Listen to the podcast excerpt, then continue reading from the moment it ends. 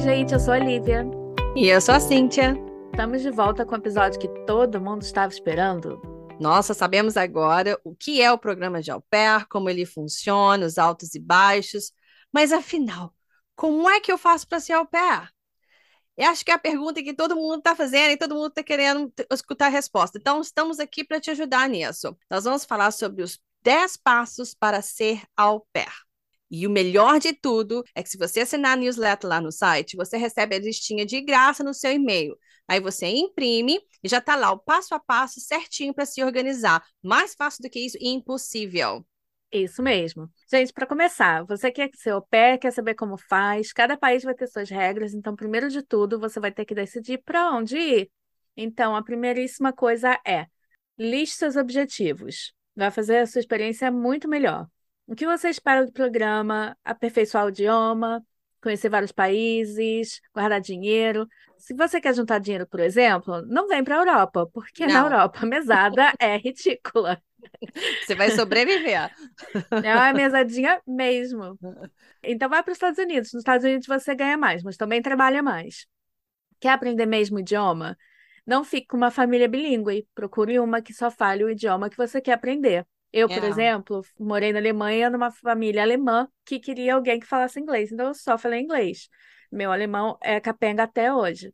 Não, e eu, quando eu fui para a Alemanha, fiquei numa família alemã-francesa, que eles ah, falavam verdade. francês e inglês dentro de casa. Então, assim, o meu o idioma alemão no primeiro ano do meu ano de au pair foi, assim, insignificante. Então, não cometa o mesmo erro. Se o seu objetivo for realmente aprender aquele idioma, procure uma família que é pai e mãe, mesma língua, crianças falando a mesma língua, para você realmente ter aquela imersão na língua.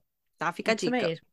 Se o seu objetivo for viajar muito, você pode, por exemplo, procurar países mais centrais, como a Alemanha ou a França, que são ótimas bases para você viajar pela Europa. Mas se você quer viajar pela Escandinávia, então vai para um país da Escandinávia que vai ser mais fácil viajar por lá. Também é bem carinho.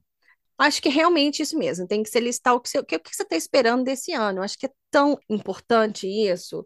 E também tem família que vai querer que você trabalhe no fim de semana. Se você quer viajar, procura família que não precisa de é. trabalho no fim de semana. Ajuda muito. Listar seus objetivos vai te ajudar muito a decidir para que país ir, porque tem vários, né? Como você escolhe? Se você está meio sem rumo, isso pode te ajudar. Agora, pode ser que você não tenha um objetivo, você só quer ir. Como Sair foi do o país. Meu, meu caso, né? Eu só queria ir. É, realmente, tem gente que só tem esse objetivo, sair do país. Eu acho que o nosso caso era esse, né? Vamos sair daqui, ó. Vamos é, tirar um ano sabático. É, mas você tinha ligação com a Alemanha. Eu sempre quis aprender alemão, sempre quis aprender alemão, incrível. Mas eu também, eu tava tanto meio assim que eu tenho ali até família na França, então, assim, não, não me tire de base, não, de exemplo, não. Eu acho que se você não tem muito objetivo, se você só quer ir, eu acho que meio que dá uma pesquisada em cada destino, tá em tudo lá no nosso site, tá? É. Fazer uma promoçãozinha básica. Dá uma olhada em cada destino e vê o que você se identifica mais, né? O que que parece mais legal, enfim. É, se você não tem realmente nenhum objetivo nenhum, né?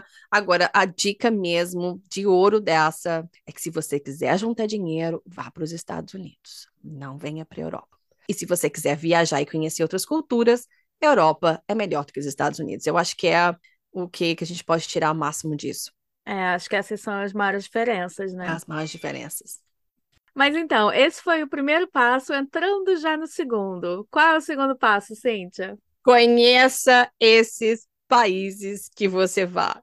Se você decidiu ir para a Alemanha ou para a França, vai fazer uma pesquisa sobre a França, vai procurar saber como é que são as pessoas francesas, como é que é a cultura. Procure conversar com gente que já morou na França, o idioma, quão difícil é de aprender, como é que é a questão de horário, sabe? Procure saber um pouco mais para você não chegar e ter aquele choque, né? Aquele choque cultural, como é que é o clima, que é muito importante, você não acha? Ah, com certeza. A gente até já tinha conversado sobre isso, né? Porque assim, a gente estava pensando, vindo do Brasil, a nossa dica é não começar o seu ano no inverno esse período inicial requer adaptação a, muitas coisas novas, sabe? Você está morando com estranhos, basicamente. Você está num país é. novo, de repente você está sozinho, não conhece ninguém ainda, e ainda vai ter que lidar com o inverno. É, que é um choque então, bem grande. Pois é, ainda mais na Escandinávia. Imagina, mudar para Dinamarca no inverno. Um Oh, grande choque. Deus. Saindo do Brasil. Porque é, porque ainda tem o fato de não ter sol o dia inteiro, né? Luz do dia, tanto quanto a gente tem no Brasil, né? No Brasil a gente não tem muita diferença. Agora, por aqui, nossa, eu fui para a Islândia em dezembro, não era nem inverno ainda, e o sol nascia às 11 da manhã. É muito bizarro, mas eu fiquei lá quatro dias só, então ok. É, tem essa diferença muito grande. São essas coisas de você se acostumar. Por exemplo, lembra quando a gente também estava em Estocolmo, no auge do verão, era três horas da manhã, tava com sol. Ai, gente, aquela viagem foi maravilhosa. Então é uma coisa que o brasileiro não está acostumado. Agora Fazendo aquela um walk outro. of shame. É walk of shame. Muita informação. Ai, gente. Agora, Enfim, vamos falar agora. do verão. Não, vamos, vamos fazer um contraponto nisso, tá? O contraponto no que a Lívia falou que é importantíssimo. Pense sempre nisso. Você vai chegar no meio do inverno. Aí você tem que se adaptar com a casa, criança, a cultura diferente, rotina diferente e o inverno. A outra opção, se você chegar na primavera no verão, vai ser mais fácil de se adaptar, porque o, o tempo tá melhor, o clima tá melhor, tem sol. Só que o final do seu ano de au pair será no inverno. O que também contribui, porque vamos ser muito sinceros, depois de nove, dez meses sendo au pair na casa, você já não está aguentando. Tem hora que você, nossa, é verdade? Tem hora É que você, verdade. gente, eu quero ir embora dessa casa. Não necessariamente do país, mas tem hora, gente, realmente, por mais que você ame a família que você está morando junto, você está morando com estranhos, com gente diferente. Onde você mora é onde você trabalha, você não consegue separar uma coisa da outra.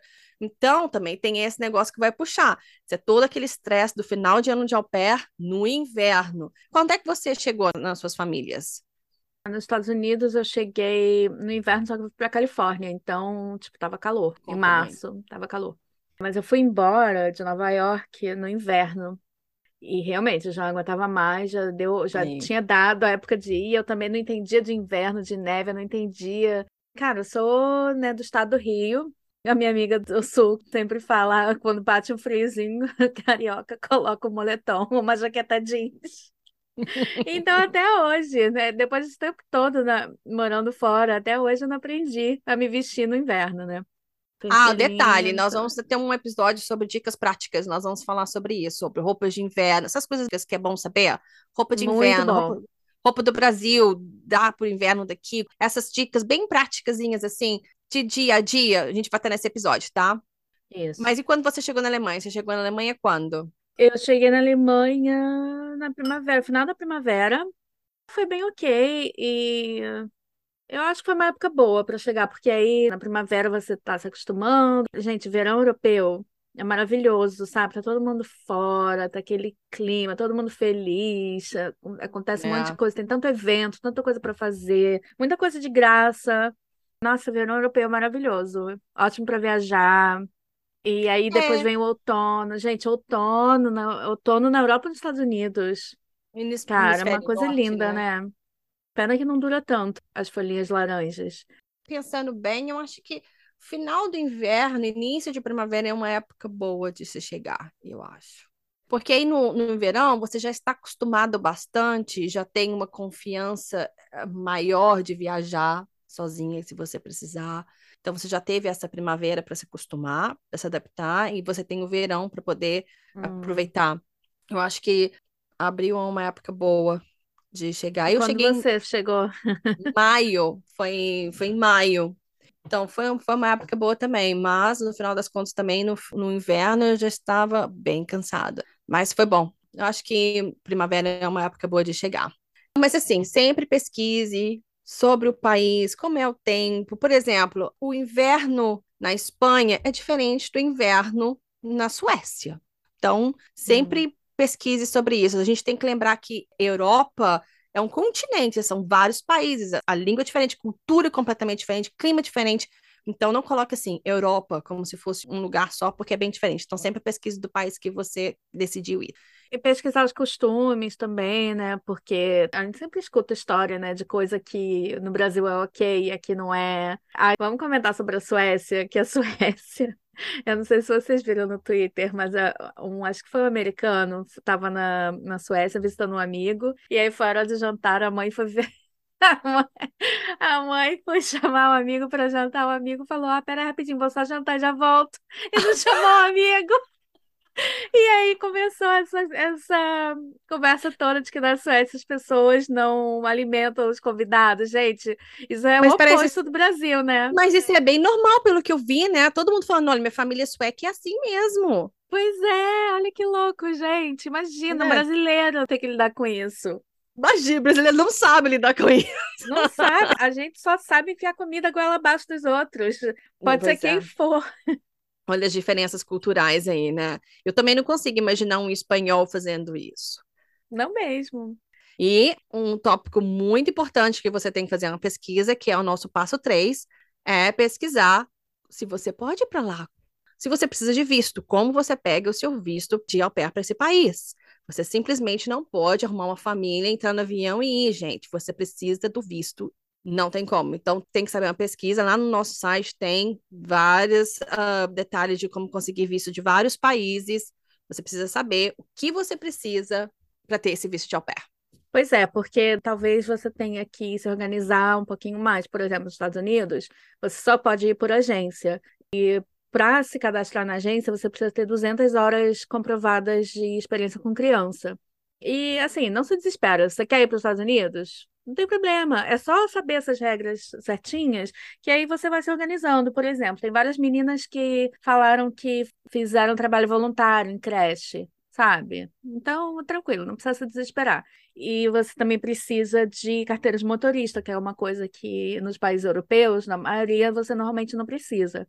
Então, é importante, muito importante saber o que você precisa para conseguir o visto de au pair no país que você escolheu, para saber se você pode mesmo. Por exemplo, se você tem passaporte europeu, ótimo. Você pode ser opera em qualquer país da União Europeia tranquilamente, sem se preocupar com visto. Lembrando que Reino Unido não faz parte mais. Agora, se o seu passaporte for azulzinho Mercosul, você precisará de uma permissão, no caso o visto, para morar em quase todos os países fazendo qualquer coisa. E o bom do programa de opera é que ele é legalizado em vários países. Então você pode pedir visto certinho e com a cabeça tranquila. Porque a gente ouve tanta história, né, de ah, imigração, nossa, que nervoso.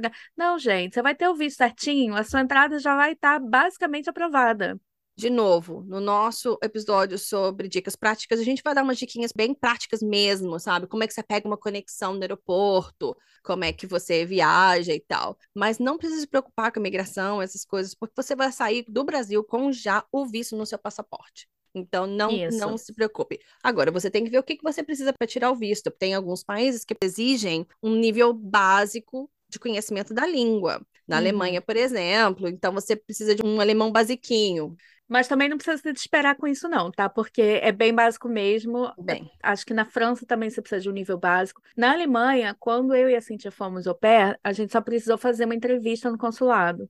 E foi ok. Na verdade, eu nem passei na minha primeira. Nem você eu. passou, Cintia? Não lembro. Não. Não, não, então, a gente nem passou na primeira vez, não tem problema. A gente voltou lá a segunda e passou. E passou. E foi bem tranquilo, é porque a primeira vez a gente estava nervosa mesmo, né? No meu e... foi por telefone. Ah, é verdade, mais difícil ainda. Nossa, não é. Hoje em dia, você precisa de um certificado para ir para a Alemanha. Você precisa de um certificado que você tem o nível A1, mas, como a gente disse, é um nível super básico. Então, é questão de se organizar. Isso mesmo. Então, já faça um planejamento, né? E falando em planejamento, nós temos o ponto 4, que é extremamente importante. Hum. Se planeje hum. financeiramente. Coloque na ponta do lápis você não vai saber exatamente o que você vai gastar, mas você tem uma ideia.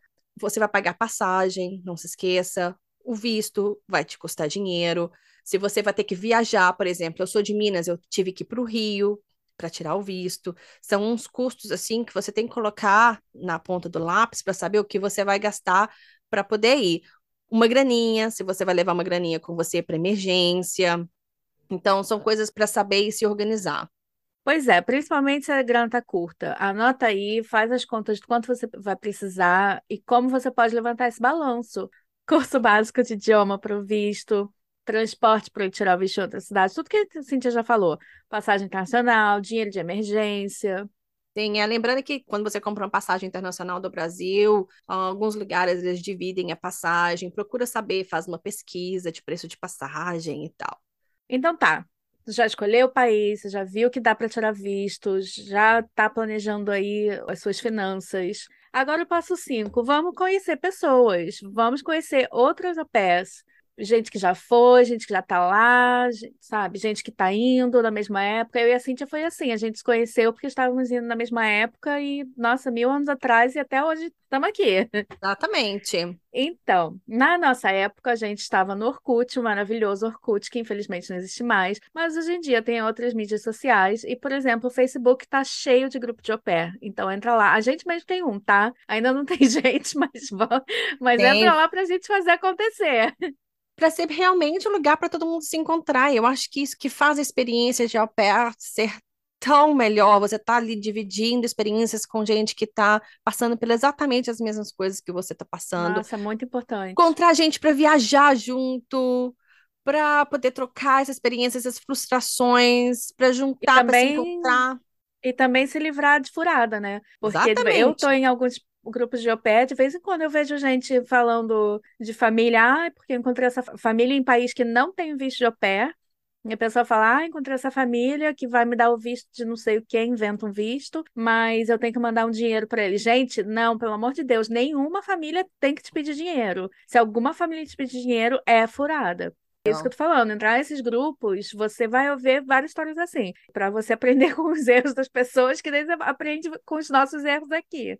Exatamente, informação é tudo. E hoje em dia tem tanto canal por aí para a gente se informar, então procure saber. Para também ter um, uma rede de apoio, né? Uhum. Se acontecer alguma Importante. coisa, tomare que não, mas você, por exemplo, você conhece uma pessoa que mora no mesmo país, você pode pegar um trem ou um ônibus para ir para lá de emergência. Então, é excelente. Então, procure se inscrever nesses grupos de au pair, esse passo número 5 é muito importante. Então tá, vamos para o passo 6.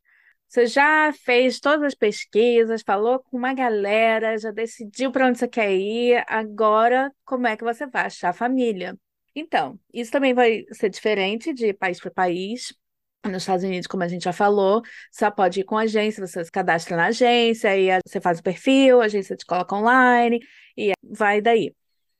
Para os países europeus, até para a Holanda, que você também só pode ir com agência, você pode se cadastrar no Au Pair World, Great Au Pair, aupair.com. Esses são sites de matches, tipo Tinder de au pair, que você Tinder coloca, de au pair. você se cadastra lá, coloca o seu perfil, e aí a família também vai estar tá lá, coloca o perfil deles, e você vai procurando e vai se conectando com as famílias. Esse passo é muito, muito importante. Na verdade, todos os passos a gente está falando que são importantes, mas eles são todos mesmo. Esse é tão importante que a gente vai fazer um episódio só sobre isso, só sobre como procurar família, o que perguntar, como escolher, tudo, porque, sabe, é muita coisa que você tem que descobrir. O sucesso do programa depende muito de onde você vai ficar, da família que você vai ficar. Pois é, porque às vezes não é nem sobre o país que você vai, é mais sobre a família. Por exemplo, família. tem muito au pair que quer ir para a França, mas só quer Paris quer ir para os Estados Unidos, mas só quer Califórnia. Gente, realmente, o lugar, assim, obviamente, se der para ter tudo, maravilha. Mas o mais importante é ter uma família boa, que isso vai fazer muita é. diferença. Você vai morar com eles. E sabendo é... que vocês estão na mesma vibe, vocês e a família. Tipo, se você, igual a gente falou antes, se você o objetivo é viajar, conhecer a Europa toda, aí você sai daqui achando, nossa, toda sexta-feira eu vou viajar e volto no domingo, vou conhecer vários países. Aí se Shark fica com uma família que ela quer que você faça babysitting todo sábado. Ou pelo menos um sábado sim, um sábado não. Você não vai, você vai ser infeliz porque você não está fazendo o que você quer, que é viajar, e a família quer que você esteja babysitter. Então já, a gente já não deu match. Então, sabe, é muito importante escolher a sua família. Tanto é que dá uma olhada lá no, no episódio só sobre isso, porque é bem importante. Pois é, é segue aí o nosso podcast para receber notificação de quando sair o episódio, tá bom? Não vai demorar muito, não. E a gente ainda tem uma participação especial de uma super ex-au pair, que também tem um podcast maravilhoso. Mas aí, Depois de todo o drama, você escolheu sua família, tá? Todo drama. É, porque, nossa, gente, escolher família é um processo, gente. Não, nós não vamos ficar falando muito disso agora, não, porque a gente está fazendo um apanhado geral. Mas o episódio de escolher família tá imperdível. Mas aí você vai para o passo 7. Depois que você escolheu sua família, vocês vão trocar contrato, tá? Suponhamos que vocês estão indo não por agências, e você está indo por agência, a agência vai te ajudar nessa parte.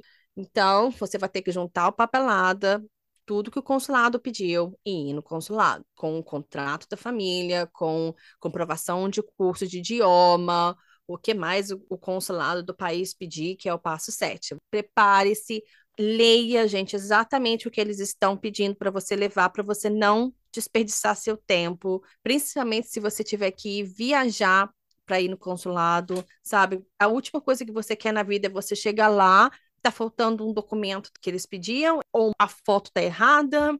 Preste atenção, leia exatamente, vá no, no site oficial do consulado, exatamente o que você precisa e leve tudo para você não desperdiçar seu tempo, para saber exatamente o que você precisa para pedir o visto. Pois é, mas não precisa se desesperar, não, tá? No nosso site tem todas as informações sobre visto, mas porque essas coisas mudam sempre, a gente faz o possível para deixar tudo atualizado, mas a gente sempre recomenda, vai no site consulado. Se você ainda quiser super checar, você pode mandar um e-mail para o consulado, pode ligar para o consulado para confirmar tudo que você precisa mesmo. Mandar e-mail é melhor, porque aí se você pode imprimir a resposta, se você chegar lá e der algum problema, você fala, ué, mas você falou isso aqui. Exatamente. E eles geralmente, eles não são, sabe, não é um bicho de sete cabeças lidando com pessoas do consulado, geralmente eles são bem, bem fáceis, sabe? Eles querem ajudar, eles estão ali para te ajudar. Então, é, não tenha é. vergonha. E essa pois dica é. da Lívia é muito importante, tá? Ter tudo escrito, eu sempre faço isso, sempre quero ter tudo na escrito impresso para eu estar tá ali na minha frente ali, ó, preto no branco, se caso aconteça algum problema, né? É, eu acho que na Alemanha, eu não lembro agora, mas eu acho que na Alemanha a gente tinha até uma listinha, né, para você marcar os quadradinhos conforme você list. fosse. É. É exatamente é. o que nós estamos fazendo agora, o passo a passo nosso para como ser ao pé. É. Então, passo oito, estamos quase lá, quase dia de viajar, hein? Passo oito. Como é que você vai viajar? Já tem família, já sabe para onde vai? Como é que você vai chegar lá? Passo oito é, obviamente, comprar passagem. Depois que você foi no consulado, pediu o seu visto, quando ele te der o seu passaporte com a data do seu visto, aí você comprou sua passagem. Então, assim, leve em consideração sites de comparação de preços de passagem. Se você vai pagar um cartão de crédito e ter milha, pensa nessas coisas. Se vai ter uma conexão, se você vai ter que fazer alguma conexão internacional. Outra coisa importante, você vai, contata a sua família e fala exatamente, depois que você comprou a sua passagem, o dia que você vai chegar. Acho melhor interessante até antes falar com ela, olha, é o seguinte, tem a passagem para o dia 12, chegando aí no dia 13, 3 horas da tarde, tudo bem eu é. comprar? Né? Pra é, você tem que combinar com a família. Imagina família. você compra, compra passagem, eles não estão lá. Não estão lá. Foram viajar. Exatamente. É, ah, quando você estiver nesse ponto, você e a família já vão ter trocado tantos e-mails e combina quem que vai te buscar no aeroporto, conta para eles exatamente o número do voo, a hora que você vai chegar, quem que vai te buscar no aeroporto, onde que vocês vão se encontrar para deixar tudo organizado, né? Conta para sua família aqui no Brasil também o número do voo que você vai, para todo mundo já saber onde que você vai estar no mundo naquela dia. e aí entramos para o ponto 9. E quando Isso. você chegar lá, os seus problemas não vão ter acabado. Você ainda tem algumas coisinhas para fazer. Alguns países têm alguma burocracia que você tem que fazer depois da sua chegada. Por exemplo, alguns países vão exigir que você receba a sua mesada pelo banco. Então, você tem que abrir uma conta de banco em alguns países. Isso depende de cada país, tá, gente? a sua família pode te ajudar muito nesse requisito. Se você precisa ir na prefeitura, na Alemanha tinha isso também, que você tinha que ir na prefeitura e falar, olha, cheguei, essa pessoa está aqui, morando na minha casa. Então, procura, a família vai te ajudar muito nessa parte. Qualquer burocracia que você vai ter que fazer quando você chegar nesse país, se você tiver alguma coisa para fazer. Isso também são coisas que você vai descobrir quando estiver tirando visto também, sabe? As pessoas que te derem visto vão te falar, ou se não te falarem nada, você pode sempre perguntar para checar.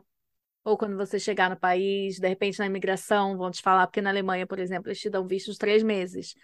E aí, quando você chegar lá, você tem esses três meses para se registrar e pegar um outro visto. E aí, É. eles vão te falar isso lá. Então, não precisa se preocupar com nada, não. Qualquer dúvida, gente, qualquer dúvida, em qualquer ocasião, qualquer desse espaço, qualquer coisa, pergunta para alguém. Perguntar não ofende. E é isso, passo 10. O que que é passo 10? Você aproveitar seu ano de au pair, gente. Aproveita! Você tá ali, você passou os últimos três a seis meses da sua vida organizando aquilo, você tá ali agora. Agora, aproveite sim, vai ter altos e baixos, completamente normal, mas aproveitem, porque vai ser um ano inesquecível. Gente, experiência única. Experiência única. Olha, depois que vocês forem au pair, volta aqui para contar pra gente como é que foi, tá? A gente quer ouvir. Você pode até Isso. participar do podcast, se quiser. Ó, E vamos dar um bônus, um passo 11. Que na verdade é bônus pra gente. qual que é o passo 11? O bônus, o passo bônus é segue lá o nosso site para receber todos os nossos posts no seu e-mail diretamente. Pode seguir a gente no Instagram, de repente no TikTok. Não sei se vai vingar, não, mas tá lá. Como faço para o seu pé? Como faço para o seu pé.com, nosso site. Como faço para o seu pé é o nosso nome no Instagram, no TikTok, onde mais? No Facebook. A gente tem Twitter também, que não sei também se vai vingar, mas tá lá. A gente tá em tudo. O que tiver, a gente tá É. lá. Segue a gente, continua lá pra gente trocar experiências com as pessoas as que estão pensando em ser au pair. A gente tem que sempre passar isso pra frente. Isso. E se quiserem mandar perguntas, sugestão de episódio, se vocês quiserem mandar suas histórias pessoais de au pair, escreve pra gente como faço para o seu pair, arroba gmail.com. Faço sem cedilha. O que mais? Como faço para o seu pair? Isso mesmo. Pra. E é pra, tá, gente? Isso, PRA. E é isso, então aqui a gente fica com esse passo a passo e como a Cintia já falou, vai lá no nosso site que vai ter a listinha para você baixar de graça. O que mais? E é. Imprimir, colar na geladeira e ir seguindo passo a passo pra poder ser au pair. Uh! Tchau, gente. Até a próxima. Até mais.